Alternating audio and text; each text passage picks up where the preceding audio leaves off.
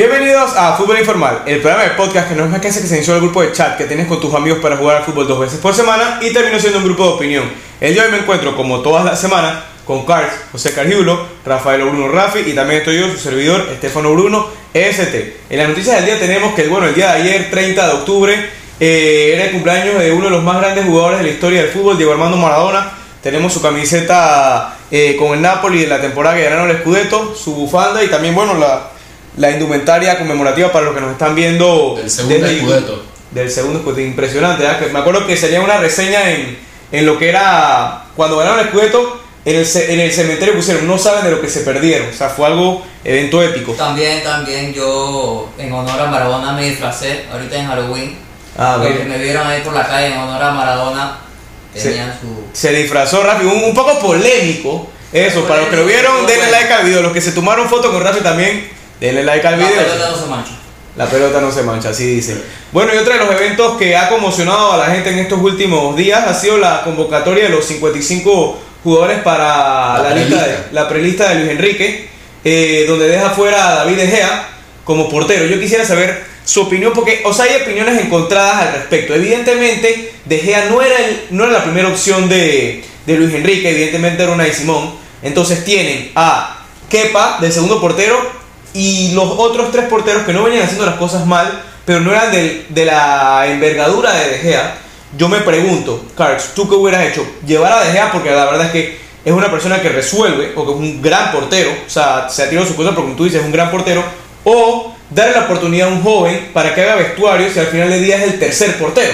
Para mí, o sea, Kepa ni, ni Unai Simón está por encima de David De Gea. O sea, lo que David De Gea ha demostrado esta temporada, más el background que tiene siendo uno del, o sea, el portero consolidado de España desde que se fue Casillas, ¿no? Le, sal- sí, le salvó el pick a Rafi, de hecho, en ese partido del West Ham contra el Manchester United fue gracias a él que, que se ganó O partido. sea, eh, De Gea ha tenido sus cantadas, no, no hay que ocultarlo, pero De Gea sigue siendo hoy por hoy uno de los grandes porteros del mundo. No ni siquiera que te voy a hablar eh, de los españoles, del mundo. O sea, ha sido uno de los mejores jugadores a lo largo de las últimas temporadas en el Manchester United y al final, o sea, que no esté ni siquiera convocado en una lista de 55 es una falta total de respeto. Pero ¿qué, ¿Qué tanto son los mejores porteros del mundo?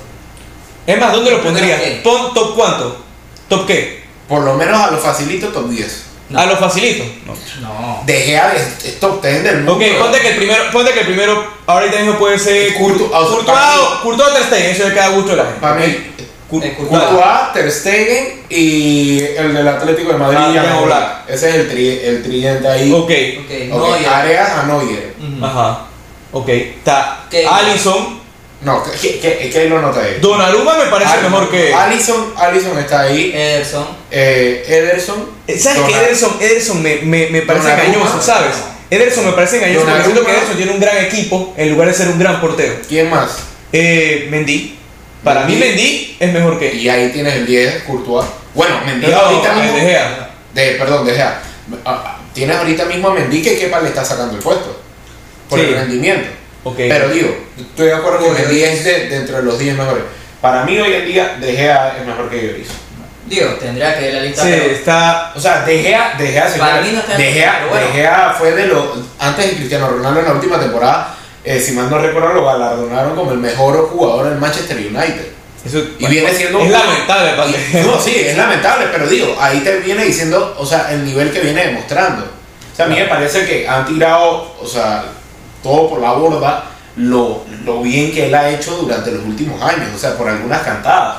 Grandes porteros han tenido grandes cantadas. Es que es muy inconsistente. Él al principio de cuando estaba en el United, a, a- a sus primeros años, era sin duda los, de los mejores porteros del mundo, pero hoy por hoy, por la inconsistencia que ha, que ha encontrado últimamente, la valió el puesto, pero también se sabe cómo es Luis Enrique, ¿no? Que Luis Enrique, eh, si Este tiene, saludo, tiene- ya, tiene- tiene sus preferencias, si no le gustas, aunque seas muy bueno, no te llega. A mí me parece que de Y- y ninguna tú- forma Unai ni, ni Kepa, o sea, para mí son, gran, son grandes Pero para mí- porteros, para mí- pero no son mejores que De Gea. Y mí menos, no lo que no- menos los otros cuatro. no es, no es, no es que si no va España va a perder como un gran portero.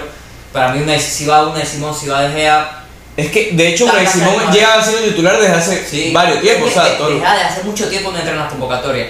Para mí la eh, la, la persona que me sorprendió más fue Fabián Ruiz.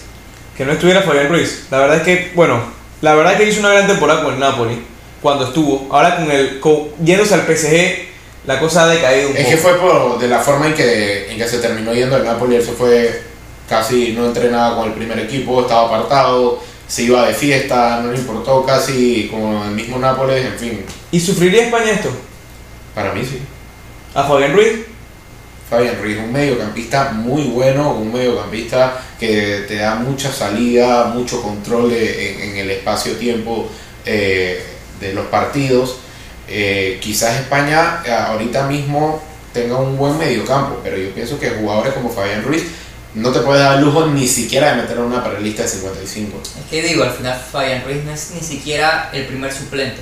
Es que ese es el tema.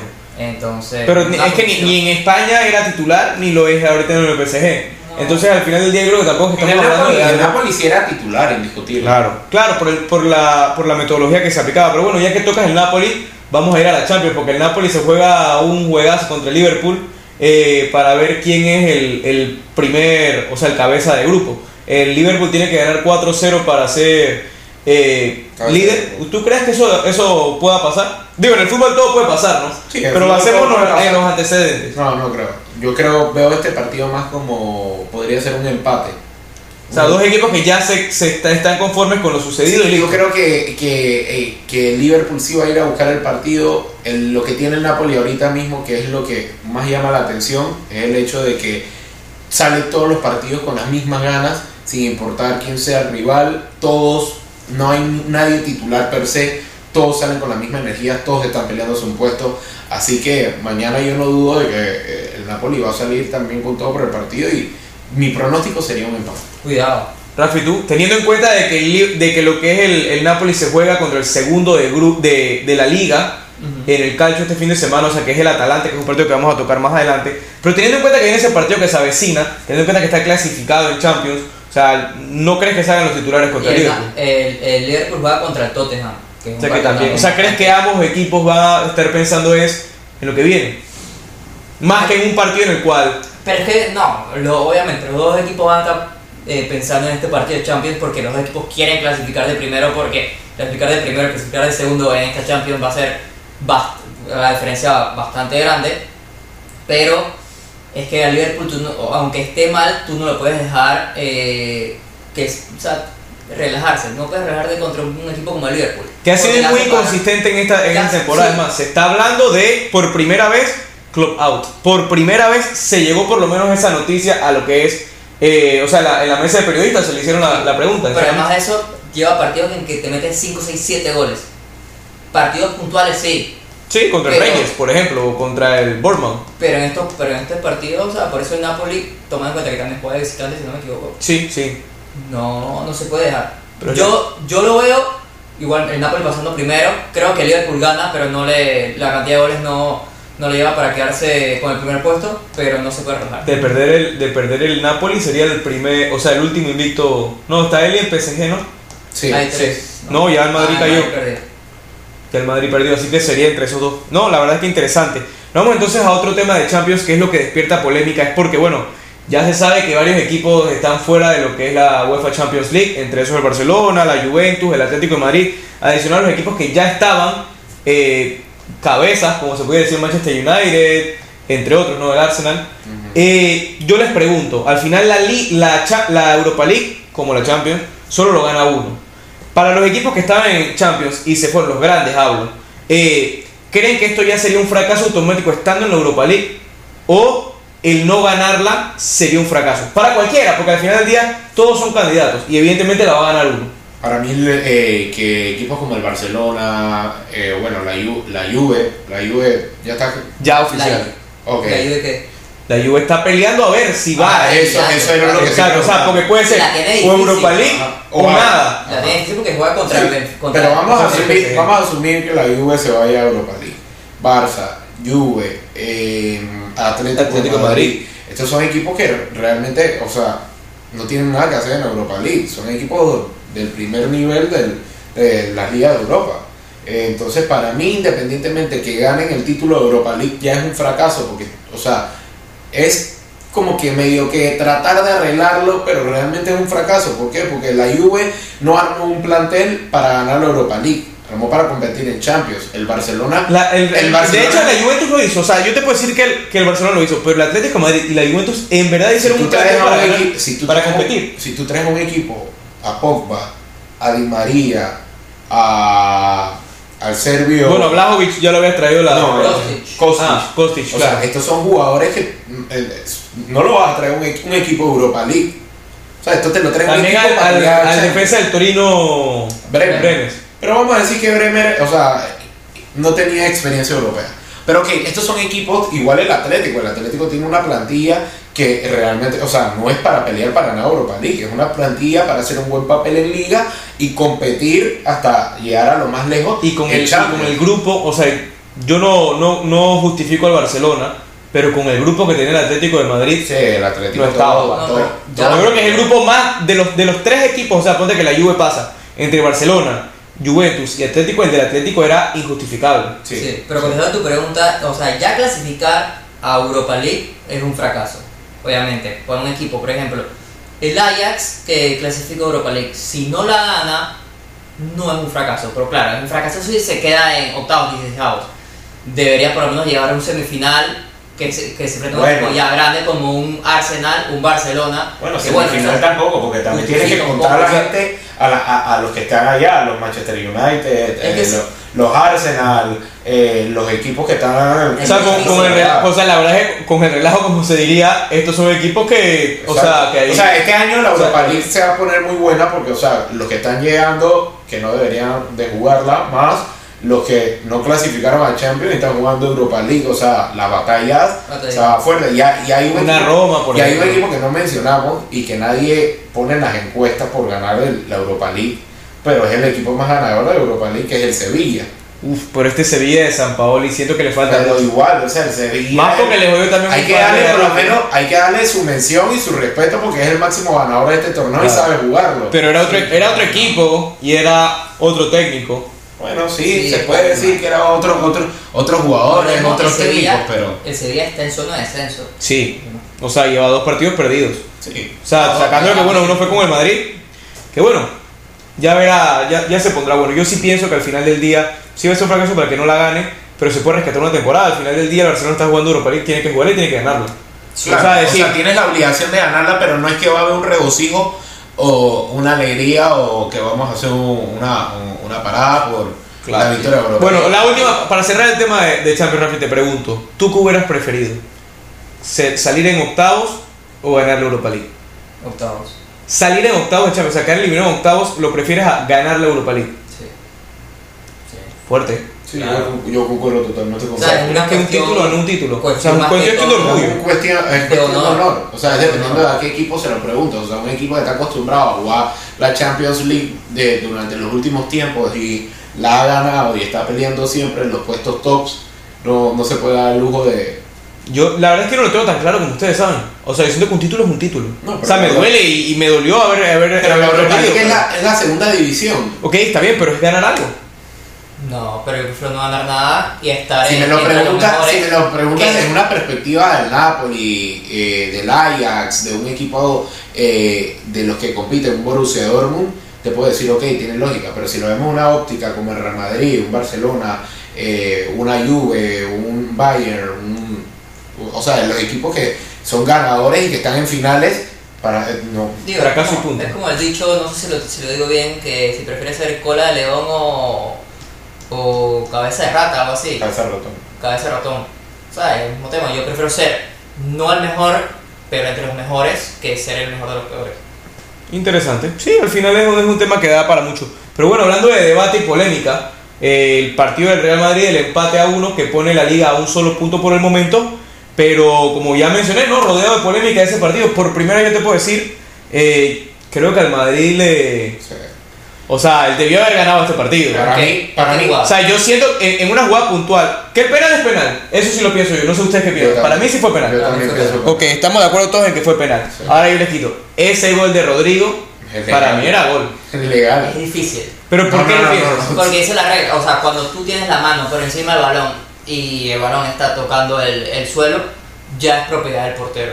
Y claramente Si tiene ve. dominio del balón. Si tiene dominio, Sí, posesión del balón. O sea, sí. Pero eso no es- si eso no- aquí, o sea, no lo quiero tocar porque después se cae.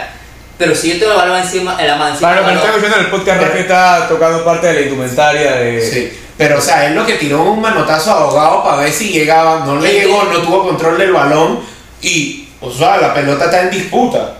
Eso es lo que yo digo. O sea, yo no entro a discutirlo en el penal porque a mí me parece, y me Agarra parece muy, muy tonto por parte de, de- Asensio que salió a, a- en las redes a discutir que si Incluso esa el mismo jugada- Ancelotti, que es un caballero que, se esa jugada, que esa jugada, la explicación, no sé qué, o sea, desde, ok, yo entiendo que hay una, una, un- una óptica de la cámara que se ve, que parece verse como que le pega primero en el pecho y luego en la mano o algo así, pero es que realmente el movimiento es totalmente innatural. Claro. Tú, o sea, en cualquier jugada que sea, que sea que se dé una mano y la mano está levantada así, te van a pitar mano.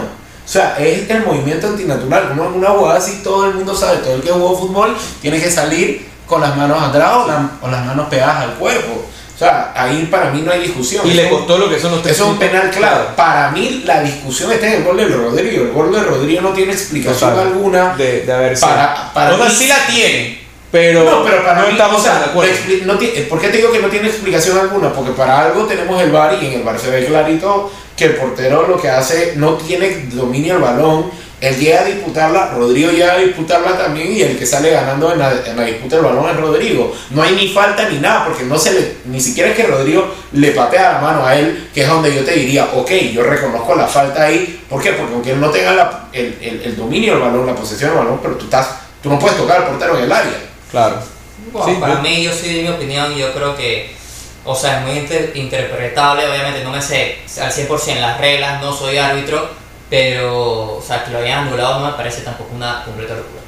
Yo siento que, bueno, fue un. ah, para, para mi concepto sí, pero al final del día es algo que le, le cuesta los puntos al, al Madrid, ¿no? Y al final va a quedar ahí. Eh, que Ancelotti se ponga en lo de la pelea de ascensión no me pareció.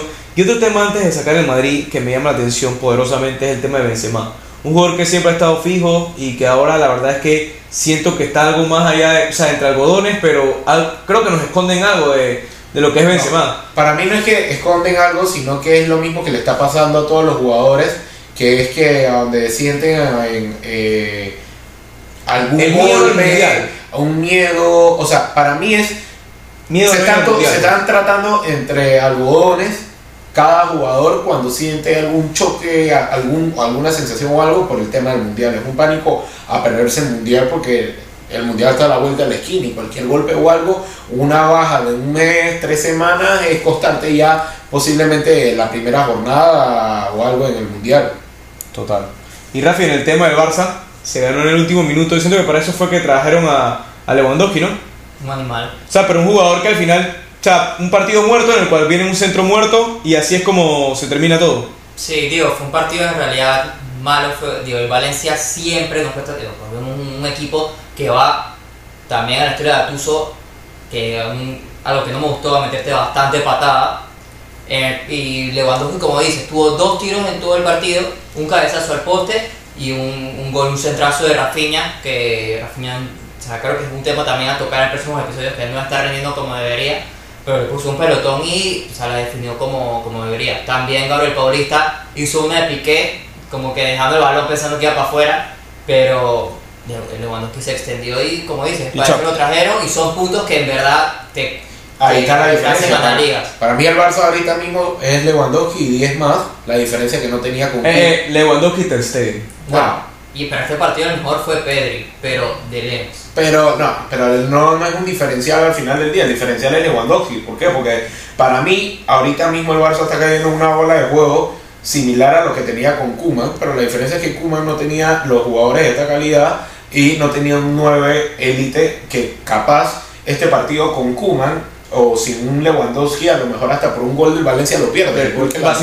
Literalmente. Entonces, esas son, esas son las diferencias, la diferencia en los puntos que hay que analizar y que tú dices, wow, a lo mejor si Kuman hubiera tenido estas herramientas, quizás no hubiera perdido tantos puntos. Pero eso no se- nadie, nadie va a saber. No, no, lo- No, pero digo, con- bajo el análisis creo que es lo lógico saber que Digo, pasaron muchos partidos en donde el Barcelona lo que tenía era una falla de cara al gol. Sí, no, o sea, con. Lewandowski claramente tu equipo mejora. sea quien sea. Ahí creo que no creo que no hay debate en ese sentido. Así que bueno, vamos a pasar a lo que es la Premier League, donde hay partidos bastante interesantes, entre esos Chelsea-Arsenal.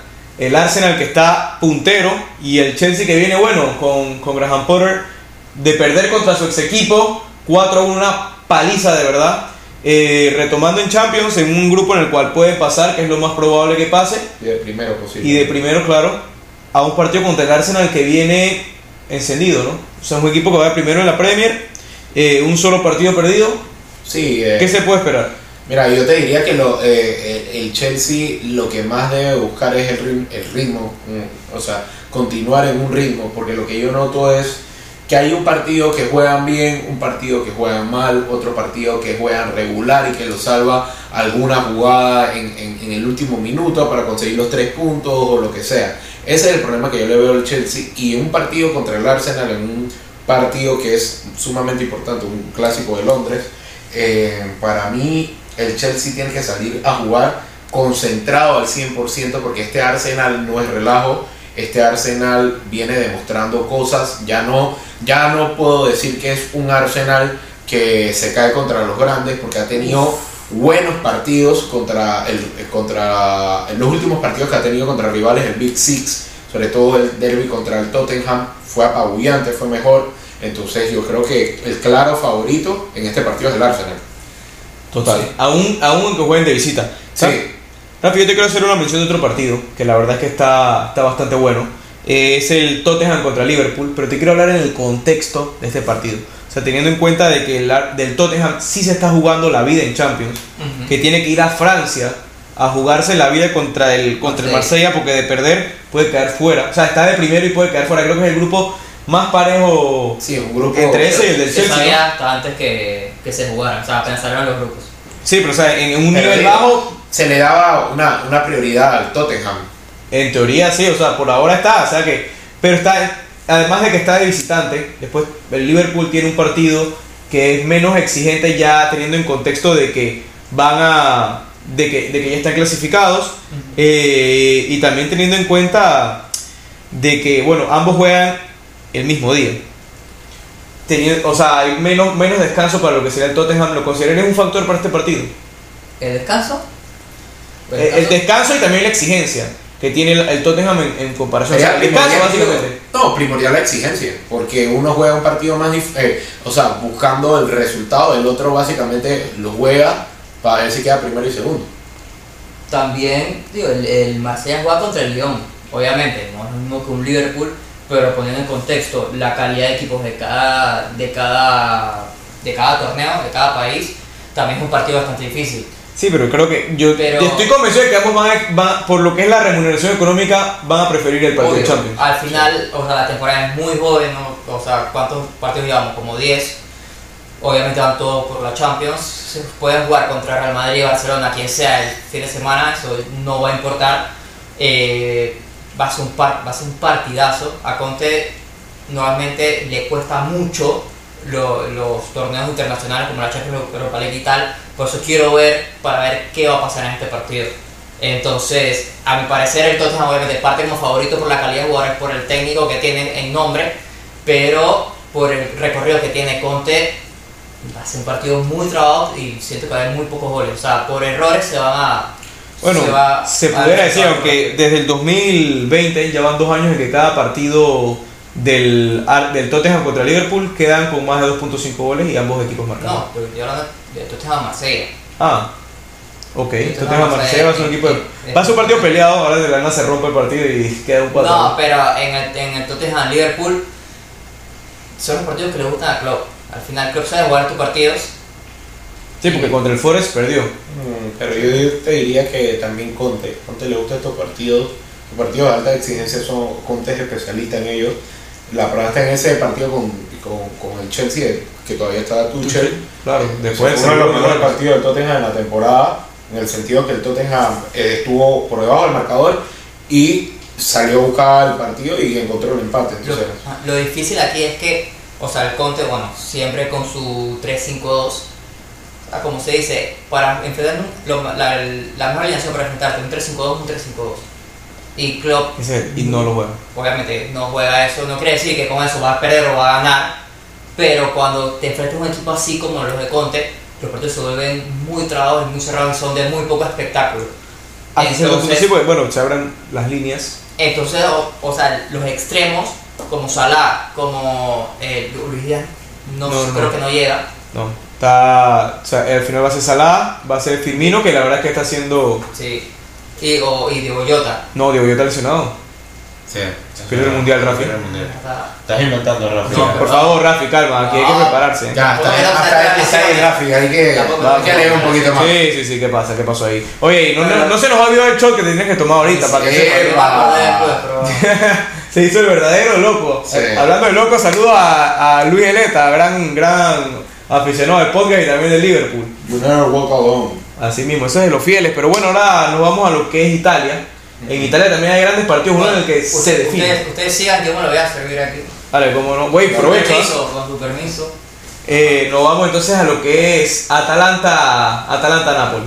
Un partido en el cual yo siento que el Napoli no fue un equipo que desde el inicio tuvo la obligación de, de pelear por el Scudetto, pero ahora ya llega un punto en el cual, o yo no sé si tú sientes lo mismo, o sea, ya está en la obligación de hacerlo, o sea, ya no ganar el Scudetto para el Napoli sería un fracaso. también. Creo, creo que siempre pasa a lo largo de las temporadas esta situación. Eh, yo te diría, estoy, estoy, estoy de acuerdo con eso. Eh, O para sea, mí, porque era, un- era un- era una temporada en teoría de reconstrucción. sí, o sea, el objetivo, el objetivo se va principio- Mertens, se va Koulibaly. El objetivo al principio de temporada era consolidar a, a estos chicos que llegaban al plantel, eh, consolidarlos y pelear por meterse a Champions de nuevo y hacer un buen papel en la Champions y competir en Copa Italia. Pero eh, yo creo que ya como se, han, como se ha des- desempeñado el equipo por ahora, para mí el Napoli tiene que ir con todo por la Serie A. O sea, el ser candidato a estas alturas te exige ir a pelear el título y yo creo que ahorita mismo el Napoli tiene una plantilla y un rendimiento para poder pelear el campeonato. O sea, Si no lo gana, es fracaso. para mí sí. Ya- yo lo veo sí, así. Yo lo veo así. Yo también lo veo así. Igualito que el año pasado, que en su momento también se liderizó el calcio y por unas derrotas en unos partidos puntuales se perdió una gran oportunidad de ganar el, el Scudetto. Yo creo que también puede ser. Pues digo, por lo que dice, lo que dice Cargilo tampoco quiero profundizar porque ya lo mencionó lo, lo más importante, por todo el tema del rendimiento y por el, por el buen técnico que, que tiene, se podría decir. se Están pudiera sacando- decir. se están sacando, lo- están sacando buenos resultados frente a otra cantidad de equipos que puede ser el peor año en mucho tiempo de la liga italiana. Ok, pero entonces, nada más directo del partido del Atalanta. ¿Creen que lo ganan? ¿Un empate sería beneficioso? Teniendo en creo cuenta que tiene 5 puntos de diferencia. Yo creo que el Napoli eh, sale con la victoria en ese partido. Rafi, Yo creo que un empate. yo también lo veo como empate. ¿sabes? Ojalá gane el partido contra el Atalanta, pero lo veo como un empate. Va a ser un partido, ojalá no, que no sea de goles, solo porque me, quiero que sea como un Roma-Napoli 1-0 o algo así bastante bajo. No, yo creo que pero sí va un a ser partido de goles. Sí va a ser un partido de goles. Creo que va a ser un partido abierto. Por como es ese estilo también habríamos, bueno, está, está bastante interesante. Otro partido que está interesante es el, el Roma contra la Lazio. Dos equipos que vienen, eh, De bueno, la capital. el derby de la capital. eh, para- equipo que siempre es muy interesante, ¿no? Como mencionaba Francesco, tú tienes su libro, que es el que me estoy leyendo actualmente. eh, ese es el partido más especial, no importa cómo estén ambos, Ese siempre es un todo. derby, eh, no se puede perder. Sí, yo creo que ese partido lo que llama la atención es que ambos vienen pe- peleando esa última plaza de Champions League. Eh, aparte de eso, yo creo que ambos en un momento tuvieron un, un pico de rendimiento y ahora están tratando de reflotar. Eh, la Lazio viene en una derrota sorpresiva en casa, 3 a 1 contra la Salernitana. Viene golpeado. Y la Roma también ganó en extremis en Conference League. Entonces, por mucho que le ganó al Hellas Verona, Hoy, sí. eh, yo creo que la Roma, eh, si bien es cierto, se esperaba un poquito más, aunque los resultados en la tabla lo, lo- lo están avalando, un cuarto puesto no está mal, pero yo pienso que a la Roma... Es más, de ganar, de ganar se puede colocar segundo por una combinación de resultados. Sí, yo creo que la Roma ha dejado a deber, sobre todo no en la parte de generación de juegos, sino en la parte de cara al arco, porque veía ciertas estadísticas que a estas alturas, con los tiros y, los, y, y todo lo que ha generado la Roma, debería tener más o menos entre 6 a 7 puntos más de lo que tiene hoy en día. Igualito sigue en Conference League también. me parece. Rafi, no, no, de- de- eso lo podemos dejar para cuando empecemos los picks. A ver, quisiera saber tu opinión de, al De respecto del Roma. partido, claro. Roma Lazio. Teniendo en cuenta y te doy una estadística interesante, de los últimos cuatro partidos eh, del derby de, de de- de Roma, ha ganado el equipo local. Los últimos cuatro los ha ganado el equipo local. Y este partido lo juegan eh, como, con la Roma como local. Es que al final, el der- un derby es un derby, sea como sea el equipo, son partidos totalmente diferentes, igualmente que pasa en los clásicos. Lo que, me, lo que más rabia de la Lazio es que no tienen mal equipo, tienen un buen equipo y también... lo- lo Un inmóvil lesionado también, ojito con eso. Sí, pero igualmente tienen... Antes de que diga que va a ser goleador de ese partido. Ajá, exacto. Nada más fue uno con Diego Llota. Pero, o sea, la Lazio tiene buen equipo, pero le falta, le falta como carácter, le falta vida. No, para mí- Sarri no se la ha dado. Para mí la, No la, Lazio, la Lazio juega a un nivel cercano a lo máximo que puede dar para mí. También ta- tampoco es que, o sea, la Lazio que No, tanto sí. Que es que- Milinkovic sale, Milinkovic sabe y 10 más. Eh, que ya acaba de salir el presidente diciendo vale, eh, vale más de 120 Sí, millones. Lotito, Lotito cada día, cada semana Le sube el precio le a- sube el precio y al final cuando lo venda lo va a vender por, por unos 50. de Pero tú cuánto tú crees que Sí, vale sí, Milinkovic sí, Savic? o sea, Milinkovic o sea, Savic vale 60 millones. Yo creo ahí. menos. No más, exacto, hasta menos puede eh. Llegó su momento que lo quería el Madrid todo. tiene En ese momento que el Madrid creo que ofreció hasta 100 millones por él. Para mí, para mí 100 es en mentira, para mí es mentira que le llegaron a ofrecer o le pusieron una oferta en la mesa a, a Lotito de 100 millones de euros porque Lotito no es ningún loco, lo hubiera agarrado de una vez sin pensarlo dos veces hubiera vendido al jugador. Sí. Eso para mí siempre suena de que la Juve le ha ofrecido 80, 90, 100, 100 millones y él dice que no, para mí eso es invento. Euro, claro. Bueno, la Juve que juega contra el Inter. Un partidazo, un partidazo también porque, o sea, la Juve viene sacando re- buenos resultados en Italia, pero también es, es cierto que contra quién, porque al final del día, ¿Y cuánto? Sí, tres, ¿Cuánto? tres victorias, eh, Sí. tres victorias seguidas. ¿De qué manera a lo mejor eh, te puedo- se puede rescatar alguno de esos tres partidos en los cuales tú dices, bueno, la Juve jugó bien este partido, pero. contra el Torino si acaso, y fue como el Torino jugó sin una referencia ofensiva, eh, pero, casi sin hacerle daño. o sea, realmente la Juve, ¿qué, podemos, qué tanto podemos esperar en este partido? Eh, que, que Allegri comience a repuntar de- desde este partido. Eh, Pero todas las semanas vamos a hacer, vamos a hacer lo mismo.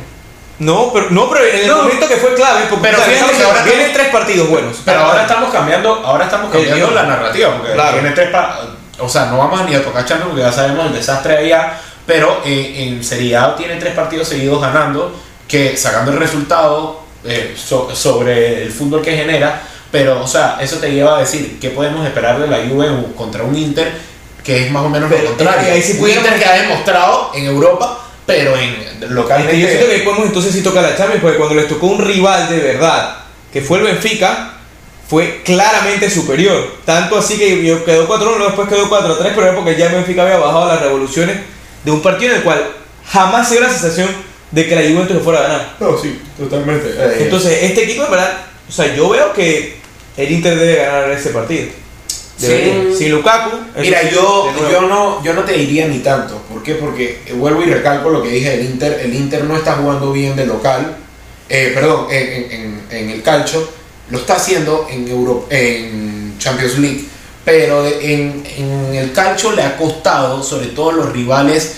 eh, Han sacado los resultados. los ¿no? rivales, lo- los rivales en los que tú dices el Inter es superior y debería ganar con esa superioridad, esos partidos al Inter le ha costado. Por eso yo te diría que a mí no me sorprendería que este fuera un partido cerrado y que fuera un empate entre ambas cuadras. Bueno, viene, viene invicto desde el 1 de octubre. Ha tenido varios partidos. Como lo mencionas, los tres partidos que ganó, lo que yo más resalto, que era lo que más se le criticaba, es que ninguno de los tres le metió un gol.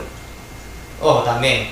También ¿Qué qué, rivales rival- fueran? qué rivales en ofensiva eh, eh, tenía de cara contra esa defensa. Sí, Pero digo, siempre, pero- siempre sumar eh, una portería invicta y más en las condiciones que tiene la Juve, yo creo que no es Yo, ¿sabes? Yo siempre me he preguntado, y ahora sacando ya el tema, de- y es una reflexión acá, ¿por qué la Juventus no puso por Donnarumma en el momento que él estaba? La Juve pugó por Donnarumma, pero la oferta de Donnarumma, la oferta que tuvo del PSG y además yo creo que, eh, ¿qué te podría decir? No, no O sea, sé. tú dices que se Hacer ese paso del Milan, del Milan a la Juve y directamente. directamente creo que, y siendo Donnarumma un, un chico salido de la cantera del, del, del Milan, no creo que no creo que lo tomó en cuenta tanto. Volvió a sonar después cuando eh, Donnarumma fue titular la primera temporada. Se decía que la Juve estaba yendo con todo, pero yo creo que la Juve ya eh, está esperando alguna oportunidad o algo. Ya sea, incluso ya sea por el mismo que los Navas, diría yo. Sí, pero digo, yo creo que el problema no pasa tanto por la portería. O sea, que no es un condicionante. No es que Chesney lo ha hecho mal o que Perín cuando lo ha reemplazado lo ha hecho mal. El tema de la Juve es lo que hemos dicho a lo largo de todos los podcasts. Ver a la Juve es un dolor de cabeza. No genera nada, Nada. no, no, no entusiasma. No tiene nada. No, es equipo sin alma. Tampoco puede salir con, con Bonucci de titular, por ejemplo. Hombre, ¿quién vas a poner ahí? O, y menos Rugani. O sea, Rugani creo que es la, la eterna promesa que nunca iba a ser. Ya tiene como treinta y pico. Bueno, cuadra con Perín también, ¿no? En la portería. sí, algún canterano o algo, pero pero Perín, portero suplente. Por eso, pero se, se pintaba como una de las promesas cuando estaba en el Genoa. Sí, y- Ese, es ese, era más que todo tú, que tenías como una fantasía por, por el FIFA. Ese era, el, ese era el mismísimo, me acuerdo de Ricardo Ramos, otro, le mandamos saludos a don Ricardo, uno de los representantes de la comunidad venezolana, que es, me acuerdo que en una borrachera allá afuera dijo, solo hay una cosa certera en esta vida, y es que Perín va a ser el futuro portero titular de Italia. Ahí quedó la cosa, todavía recuerdo esa anécdota. Han salido como tres porteros así. También salió Escuf, eh, Escufet, Escufet, sí, eh, se decía Está el que Udinese. el Udinese luego quedó como en el como o algo así, en la, en la tercera... Y bueno, y no digamos mucho porque, bueno, Meret todavía está ahí que, que todavía, o sea, Se se, puede, espera un se poquito puede. más, pero se puede. Sí, se puede, se puede comer. Digo, Donnarumma llegó de 16 años, ya estaba prácticamente Sí, ya, Donnarumma tiene- apuntado, y la verdad es que es un talento. Sí. Bueno, ya que estamos en predicciones y tal, ahora vamos a entrar al segmento favorito de la gente, el segmento de los picks. Pero no sin antes, picks, por, por favor, favor. Rafi. Y me da risa porque creo que ya la gente ha identificado luego el post que subieron hoy. Para los que no saben, nos pueden seguir en nuestras redes sociales, en Instagram como arroba fútbol.informal. El que pone el, el, el post de los picks. No digamos quién es, pero es que se, nota, sabe, ¿no? Se sabe. Está, está totalmente parcializado, como dijo el amigo de Joy. Hay una maña ahí. Yo solamente, o la persona que lo hace escribe con pura verdad. Ah, ya, ya no, ya veremos. La Ahora pura verdad cómo es que se tiene que tomar ese shot, hermano. Tómese eso, tómese eso. Sí, la Bueno, pura verdad es salucita, por favor. Me equivoqué y bueno, tengo que pagar, como hizo Diego Armando. Santo. Lo han citado al Diego nuevamente. A ver, rápido, ahora dinos tus picks. Me voy a mojar otra vez. ¿Cómo? Me voy con dos partidos de Champions para que sepan. Porto, Atlético, ambos marcan. Copenhagen, Dortmund, Dortmund directo. Udinese, Leche, Udinese directo. Wow. Yo con una trifecta del calcio repitiendo. Eh, esperemos que esta vez. eh, mi- no es de los de mojarse. Mi, eso mi querido Napoli eh, no, no me daña ahí y unos 3 de 3. Napoli versus Atalanta más 2.5. Roma versus Lazio, ambos marcan. Y Sampdoria versus Fiore, ambos marcan, señores. Saben, antes de decir mis picks, me gustaría saber, ilusionándonos, pensando cosas chingonas, como diría el chicharito, ¿qué pasa si, los, si pegamos los nueve picks? Quiero que nos digan en comentarios a la gente que está en YouTube qué quieren que, que pase si, si pegamos lo- los nueve picks. Primero, preocuparnos por hacerlo, ¿no? Pero cuando lo hagan, por favor, Y no digan dos, o sea, preocuparnos en meter los 9 picks en Codere o en alguna casa de apuestas. Por favor, ah, eso estaría bueno. ah, Pudiéramos hacerlo en esta, nada más para jugarlo. Vamos a hacerlo. Yo voy a confiar en los de ustedes y ustedes confíen en los míos, porque voy a tirar los míos y son Chelsea, Arsenal más 2.5 goles, Villarreal, Mallorca, Villarreal, Money Line, Tottenham, Liverpool. Ambos equipos marcan. Con esta se la dejamos rebotando. Es cuestión de ustedes que definan. Hasta la próxima.